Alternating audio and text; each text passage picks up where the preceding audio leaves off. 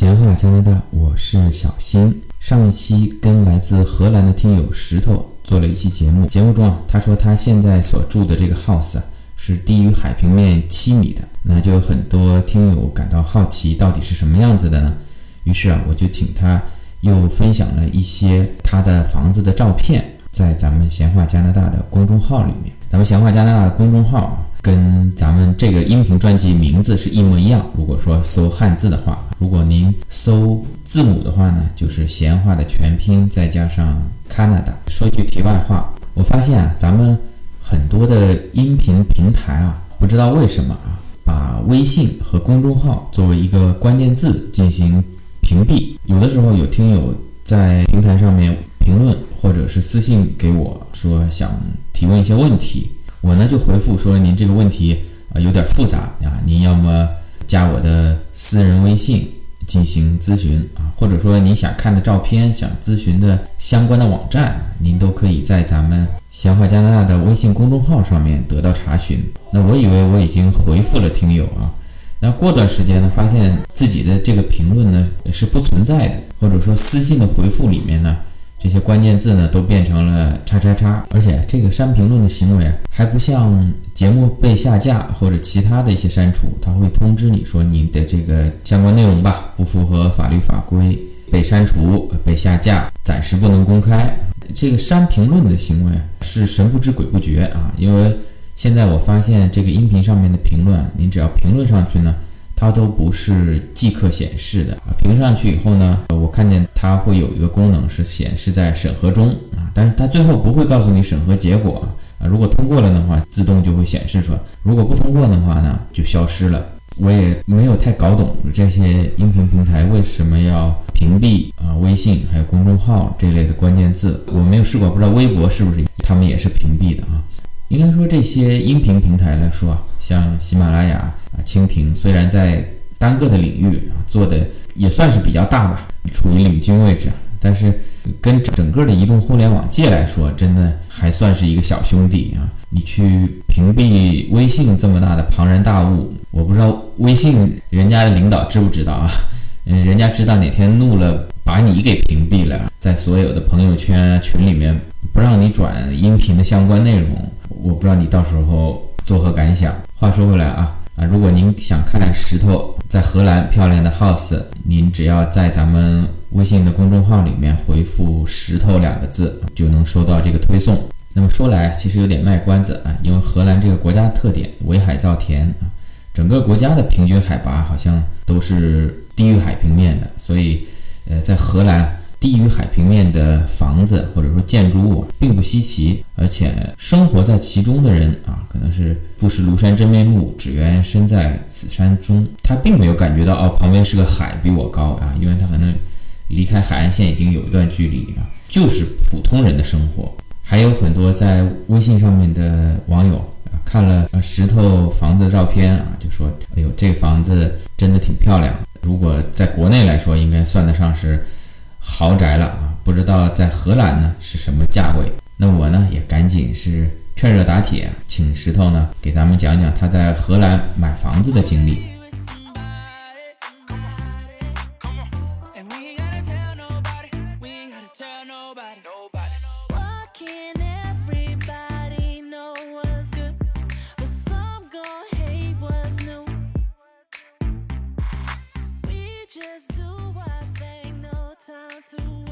哎，石头，咱们很多微信上的网友啊，看了你这么漂亮的房子，很好奇，这个房子在荷兰大概算什么水平啊？价格大概是多少啊？我这个房子现在在我们这个城市的话，它比这个城市的平均房产的那个均价还要稍微低一点，但基本在那个均价线上。因为这边也是跨度比较大嘛，就是它这里也有比较便宜点的房产，就那些小一点的公寓，就有点像那个廉租房这种，那种可能四十多平、五十平差不多了这种。关键是土豪比较多呗，拉高了那个房产的中位值。啊，对对，这举个例子，就是我我跟姚明平均身高两米，对，就这概念。对对，但中国人不是都两米，对不对？对，那你到那边是什么时候买的房啊？咱们中国人啊，在世界上有名的就是喜欢买房啊。把国内房子炒的差不多了以后，现在把魔爪啊伸向了东南亚。另外，当然美国、加拿大嗯也是逃不过。呃，那荷兰呢？是什么样的身份可以在荷兰买房？嗯，我有去啊、了解过，而且有跟我以前的那个公证的公司有去了解过。我有问过荷兰这边房产的话，不管是荷兰境内的居民，或者是税务居民，或者说是海外的纯粹的海外的买家，是不是都可以买，都可以过户嘛？我有问过，他们说都是可以过户的。在荷兰，只要能过户和在土地局登记的话，那说明这个就可以买嘛，所以就没有任何限制吧。就是理论上任何人都可以买，你只要拿个旅游签过去，到了荷兰，对啊，看中一套房子啊，把钱从包里掏出来就可以买了，是 啊吧？，掏出来是不行的，当然是要就是要从银行转账进去，进公证处的那种信托信托的账户什么的。那石头，你是怎么就是说选中你现在这套漂亮的房子啊？是有人给您推荐的，还是你你在网上找的？嗯，这个房子是我自己在网上找的，然后就是说起来呢，我们在没有来荷兰之前啊，就已经开始看荷兰的房产。然后荷兰这边其实房产的信息还蛮集中的，有一个专门的网站，就是叫 Fonda 点 NL。就荷兰这边本地的网站，就跟国内什么那些搜房网啊什么有点像。我们当年一四年的时候，我一拿到我现在的公司的 offer，然后在国内在做这个签证的办理，还有公证啊这些，你应该都做过，对不对？很花时间嘛。然后就开始想着说，哎呀，去荷兰之后我们要干嘛？当然是要成家立业。那就要先安定下来，对不对？那我就开始找荷兰的房产的信息的网站了，一找就是那个公一个网站，所以就在那个网站上去找，以我公司办公室的位置为中心去看嘛。然后当时有看阿姆斯特丹的房产，那时候还不算特别贵，但是因为考虑到就不是很喜欢比较拥挤的那种环境，而且阿姆斯特丹都是小公寓，然后我们在国内住惯了公寓了，我们唯一的基础要求是要是个 house，哦，然后 house 的话呢，阿姆就直接整个阿姆斯特丹基本就不用看了。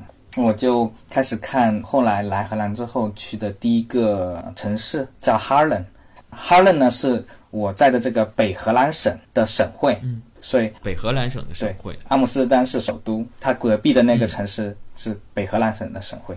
然后我一开始来荷兰之后，嗯，我就在哈伦那边找了一个华人房东。这个房东也不是我平白无故找的，我当时在网络上找这个房东的时候，正好我一来荷兰，当时跟我对接的 HR 也是华人，他也给我介绍说，嗯，我有一个朋友在出租房子，那个城市还蛮好的，然后出租的那个房子的地理位置也很好，离火车站还蛮近的。然后后面呢，我们发现是我自己找的和我 HR 推荐的是同一个人。啊，是同一个人，对，是同一个人。哦你自己通过网上就是你说的那个 Fonda 点 NL，啊、不是找租房呢，我是通过华人的那种信息网站找的。哦哦，看到有出租信息嘛，然后我联系他，然后跟他聊好，说我到时候到荷兰之后，我去找你看一看房子。然后我一来荷兰，HR 给我介绍的时候也介绍了他，然后我一看是同一个人，我就来荷兰第一个星期，因为公司会解决第一个月的酒店住宿嘛，一开始啊，这么好，对啊，你这公司。做酒店服务的嘛，这种基础的服务还是要做到的，对对对。对不对？然后我们一来，我第一个星期的周末我就去哈伦去看房子，然后就看下来了，然后房东对我这个工作比较正式嘛，对吧？然后对我的收入也比较满意嘛，就觉得我应该是个靠谱的租客，当场就说可以签，我就这么快决定的，就说要搬到那边去，就稳定下来。因为那时候搬家服务公司这些把那个国内的家具什么搬过来，什么也都快一个月了嘛。你把国内的家具也都搬过去了？我没有搬很多，就衣服啊，还有带了点自行车什么。那当然，来荷兰一开始要适应生活嘛，要了解租房周围的情况，对吧？就一个月很快就过去了。然后等我们都安定完了之后呢，其实我没搬进来之前，我就跟这个房东有说，我就说我们一签完合同，我就说我是一定要自己买房，而且很快可能要自己买房。然后那个房东也说，嗯，我也是建议你赶紧买的，因为他觉得那个时候房产形势很好嘛，他觉得好像已经嗯触底了那种感觉，而且他也不能住我特别久，因为他这个房子买来是给他父母每年来度假用的。哦，对，然后我搬进去的时候是呃一四年的九月快到了，然后他父母呢是一五年的四月还是五月要来了，所以他最多只能租给我半年多一些。所以我一表达说我要去买房，那他非常开心的。如如果我不表达我要买房，他可能都不会租给我。哦，原来是这样。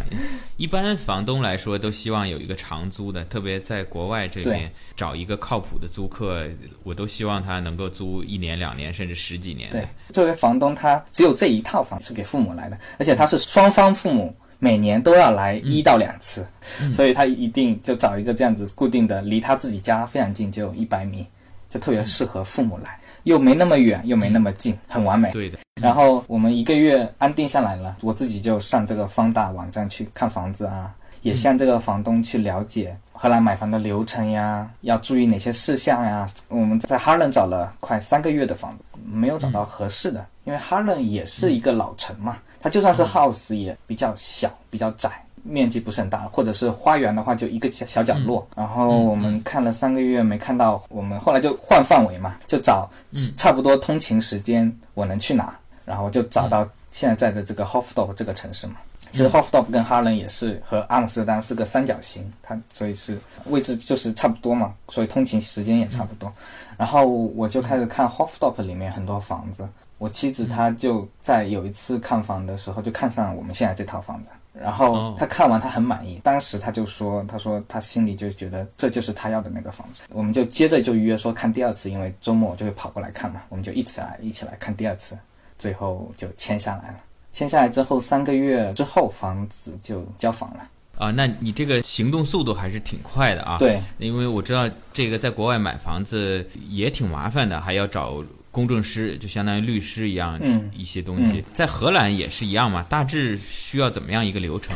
可以的，在荷兰买房一开始肯定是找房子，不管你是去线下的那些房产中介的店里看呀，嗯，还是说像我一样上网去找，一般上网找会比较多，因为不用亲自去跑嘛，比较方便。然后看完房子的话，你就选下你想真正的想去实地看房的那些房子。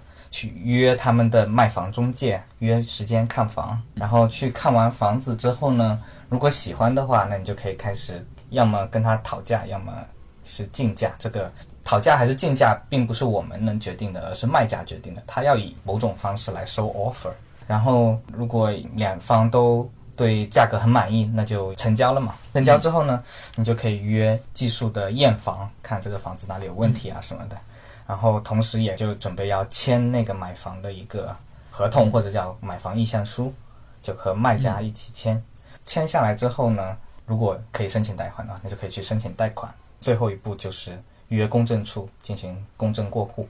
大体的流程是这样。看来这个流程啊，跟在加拿大也是大同小异。对。具体你买这套房子有哪些比较有意思的事情吗？我可以分享一些我们整个看房买房的过程，就大概三个多月嘛。这过程中一些有意思性的事情吧，一个一个阶段讲。当时我们买房的时候，有我这个房东的存在啊，他是个熟练的房姐，所以他对荷兰怎么去看房啊，看房有哪些注意事项呀，然后买房的流程呀。还有哪些区域好呀？哪些区域有什么特点？他大概都有一些了解，主要是整个流程，还有他买房的经验非常足，他买过好多房产，然后有他在，所以我就没有找买方中介了，我是自己就上了。我们在方达上找房子，找了一些像我前面说的，我们在哈伦找过。三个月的房子，虽然都没有看上特别喜欢的，但是在找房和约看房的过程中，有挺有意思的事情。像我们那时候，平均我给我妻子会约每周大概三到四个房子。那时候在哈伦，城市不是特别大，所以我想集中的约一些房子，他去看的话，就可以一天出去跑一圈嘛，就比较方便。在荷兰这边呢，你通过中介约房的话，他们中介也会集中看房的人，会集中在几天里看。嗯，这种是在房产好的时候，这样就人特别多嘛，他就喜欢集中起来看。然后如果房市不好的时候，每个人去约他都会给你一个时间来看。哦，但是去看房的时候，房东他都会把家里整理的非常整齐，然后他们就会回避，他不会出现一般。那肯定。对，这边的话还有一个惯例哈，就是你就算不去约房子，但每个月的一个星期六，这边就叫 Open House Day。这样子，你就可以在那个网站上通过筛选，说，哎，哪些房子参加 Open House Day，然后再加一些你想要看的选项，就可以找出来哪些房子参加 Open House Day，你就自己在那一天他们开放的时段内，无需预约，就直接去敲门去看房就行了。嗯，想体验这种东西的话，可以靠那几天去看。这个等于是在加拿大，我那时候也看过他写的 Open House 嘛。对，他会写，比如说每个周日的下午，可能都是。Open House，或者是另外一套房子是每个周六的上午，就每个房子呃自己确定它的 open house，因为那个时候可能他的卖方中介也比较忙嘛，可能那天他要抽个半天来就在那边等着。对。然后你只要想去看，都可以敲敲门就进去看。对。荷兰这个呃每个月的第一个星期六 open house，这个是是全国性的，他们一个房产中介一个什么协会一样的，他们的一个活动嘛。嗯。但其他时候也有一些房子，它会自己就随时都有可能是个 open house。对。对也有一些房子可能特别抢手，他就不参加。对他也有不参加，也有很多。首先我说一下我当时的买房预算，说了你可能不要笑，可能价值比较低。我们的预算是二十五万欧到三十一二万欧之间。那也有将近两百万人民币左右。对，两百万万人民币上下这样子。嗯，我们看的太勤快了，因为我等一下，两百万人民币是首付还是全整整个的房子的价值？首付如果是两百万，那应该是个豪宅。然后我们约太勤了，然后我们把哈伦能看的，然后在我们这个预算内的都看过了。嗯，最有意思的一个是，当时就在我们家旁边，而且这是我们头几个看的房子，因为近嘛，近你这个付出的成本小，就在我们隔了两条街。约了那次看房，直接惊动了两辆荷兰警车来。为什么？看房子警察也管？警察当然不会管我们看房子，因为其实这个房子为来警警察的原因是这个房子是男女主人离婚了，离婚房产，然后当时已呃男主人已经没在里面住了，只剩女主人和他的小孩儿。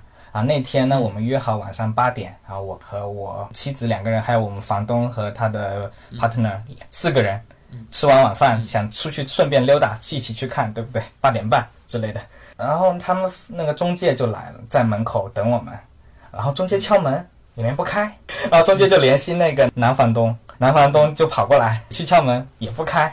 然后后面就可能他们说荷兰语，我们当时也听不懂，可能吵了起来。然后女房东在里面就直接报警了，然后就出现了我们看到的那两辆警车冲过来的那一幕。最后我们也只能离开了，因为这个家庭纠纷比较复杂，没办法看就只好走。嗯嗯，这也是蛮有意思的。我唯一只有看到这么一次离婚房产，然后还引来警察的。那那三四个月的看房的过程中，也有碰到几个其他的离婚房产，没有这么激烈。荷兰的离婚率也是比较高啊。荷兰好像说就是你从结婚一直到老过程中离婚率应该有百分之五十吧。哦，还行，应该跟上海、北京。有的拼，跟中国差不多，对，差不多。中中国这个在这一点上应该和国际水平蛮接近的，接轨。对，我们呢一般来说看房子呢都是我妻子先去看第一遍嘛，然后她看上了，我们才会一起约第二次看房，然后我去看，这样子我能够省一些时间，因为平时要上班嘛。然后就像我前面说的，我们这个房子，它在我妻子来看的时候，她一看完她就跟我发消息说，她这个就是她要的房子嘛。然后我们就赶紧约这个房子，当时它标价大概是二十六万九千五百。然后，嗯，这个房子的占地是一百四十五方，这是个联排嘛。然后联排的这个主体房子之外呢，它有前后两个花园。这个房子它是在零九年的时候，前房东他买下这个房子之后。整个房子就大装修了一遍。哦，前房东是零零八年买的，那这个房子初建是什么时候？七五年、七六年这样子，七十年代。嗯，对。前前房东应该是比较有意思。我我当时查了那个土地局的注册资料嘛，这个房子在零八年、零九年的时候有两次转手，一次是被一个公司买走了啊，第二次是被我的前房东买走了。然后我猜测这个事情发生呢，就公司买走之后。在三个月之后卖给了我的前房东，这个事情很可能是因为法拍屋，零八年金融危机，前前房东破产了。在零九年因为大修过一遍，他那个前房东把楼下客厅向后院扩了两米左右，整个房子重新装修了一遍，装的就比较简约和现代了嘛。不知道在他收房的时候是什么状态，我猜非常非常的破旧，以至于他要把它全都给拆了。对，然后楼下和一楼。两层楼都是橡木的实木地板，而且是比较厚的那种，在荷兰现在已经很难买到了，但是在那时候可能比较流行吧。这个前房东呢，他自己跟我说，他说他是汉斯格雅的电气工程师。对，汉斯格雅你知道不？我知道这个不是洗澡的这个水龙头啊，还有对对对花洒，对对对，德国的品牌，这个里面也有电的。对。他说他自己是电气工程师，因为汉斯格雅他们也造蒸汽桑拿室。哦，蒸汽桑拿室。对嗯，然后我这个房子，他就是他自己给自己造了一个蒸汽桑拿室，非常豪华。那个蒸汽桑拿室里面有音响、有氛围灯、有香薰，还有高压的嗯那种喷淋的一个沐浴板，都是汉斯格雅的。我估计他自己他们公司里拿货有那种内部价吧，所以各种东西用的就比较豪。电气工程师嘛，就说拿拿去测试一下。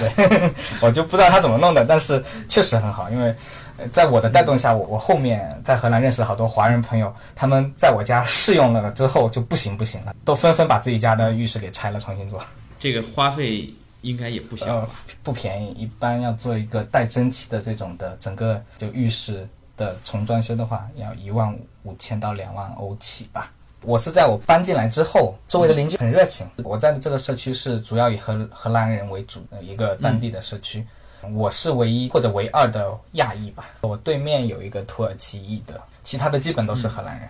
我搬进来之后，我第一天就收到隔壁一个欢迎的小卡片，嗯哎、挺好的，就在我隔壁。我之前有说过，我我周围基本上十个有七八个都是跟机场相关的人嘛。我这位邻居呢，他的男主人呢是一个工程师，荷兰皇家航空的一个工程师。他们家花园是特别漂亮，是我们整条街区里面数第一的，整理的特别漂亮。这个房子就七十年代建完的时候，他们是第一批那个居民房房东，对、嗯他一直住着，对的，所以，嗯、应该是整个这个街区里面还是有蛮多的，就是我看到，但是离我最近的就是他们住了四十几年。我搬进来之后，我的对面有一个房东，一个邻居，他就跑过来，他说啊，你们这个房子很有名的，你们那个浴室是我们这条街最好的。哎呀，这个我来解读一下啊。首先呢，他知道你这个浴室是怎么样的，对吧？第二呢，他既然说是整条街最好的，也就是说整条街的浴室他都看过、啊。这我就不知道了，这个故事很多。这个荷兰的这个风俗呃是不是喜欢邀请邻居来家里啊一起洗个澡啊？我知道荷兰咱们是相对欧洲比较开明的啊，什么某某服务啊，然后什么那那都只大麻发只发生都是合法的在只发生在旅游区或者是那种大城市的中心区。但是这个洗澡能够洗遍整条街，这个还是令我有点惊讶。我猜可能是当年那个房东，因为因为大家都会知道每一个房子的那个房东他们都是干什么的，大体干什么的，然后知道他是呃就是汉斯格雅的电气工程师吧，所以就对他了解比较多一点，也主要就是联系上厕所了、或者浴室了。也可能就是刚装修好的时候，可能会请邻居来来来这个 housewarming 什么之类的啊。我可以讲一下荷兰这边很有意思的一个传统啊，就他们真的很喜欢秀哎，嗯，就是你能看到他们比较去关注自己的花园，特别是前院要打点的比较好看，然后他从前院往自己的客厅或者厨房里看的那面墙，啊、那个玻璃一般都是透明的，就一般不会遮起来。喜欢人家能够看到你家里，对，然后如果你在晚上就饭后在社区里面转悠，你能看到更加奇葩的事情，就是因为这个玻璃是很透明啊，你可以看到他们在看电视，这没什么，啊，我还这没什么。吓我一跳。还有什么？他的电视是朝外的，嗯就你看着他，他在看电视，你看着他同样的电视，看你也在外面看电视，就这么奔放。我估计他们也是一个传统嘛，就是他们是在乎隐私的，但是他之所以愿意让你看到他这么，是因为他们比较光明磊落和坦荡嘛。嗯嗯嗯嗯嗯，看电视的这个事情，因因为有的时候我这边也看到偶尔有几家会这样，哦那可能也是因为房间格局的问题，刚好。呃，就是这面墙可以承重放了电视，但并不像你说的，就是等于每一家或者说是大多数家都有这种透明的玻璃给给你看到客厅，并且你可以看到他们在看电视。啊、看电视是不是少数，但是很多。但是他们客厅你可以看得到里面整体的房子的结构和它们陈列和摆设，基本上还是蛮多的。对，这个在加拿大还是比较少数的啊。另外一方面，因为加拿大比较冷，它房子考虑到保暖，很多即便是客厅，它窗户并不大，大多数地方是用墙封起来的。嗯、这边一般都是用双层玻璃，因为冬天最冷的时候，一般情况下不太会低于零度，偶尔会低于零度呢。所以我猜它有双层玻璃，也基本能满足保暖的要求了。对，所以房子的格局。呃，还是有挺大的不同。对，如果是在城市里面，比如像哈伦的一些老街区里面，或者去阿姆斯特丹老街区，你能看到他们会装饰他们那个窗台，会放好多摆件啊，各种东西，就奇形怪状的，或者是很精美的都有，就他们很自豪的去把这个东西展现出来。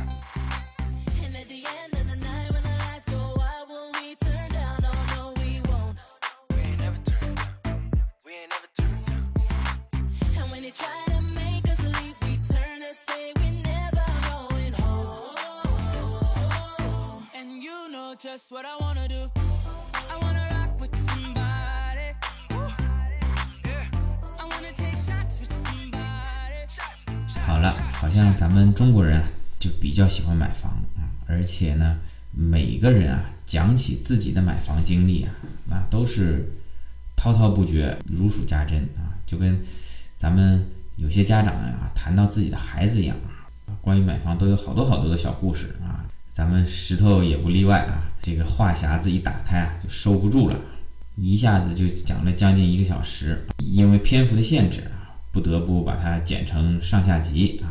那么这期的内容呢，咱们先暂时到这儿啊。下面一期呢，咱们再来看石头怎么跟这个前房东斗智斗勇、讨价还价，最终拿下了这套漂亮的 house。欢迎您点赞、评论、转发，我们下期再见。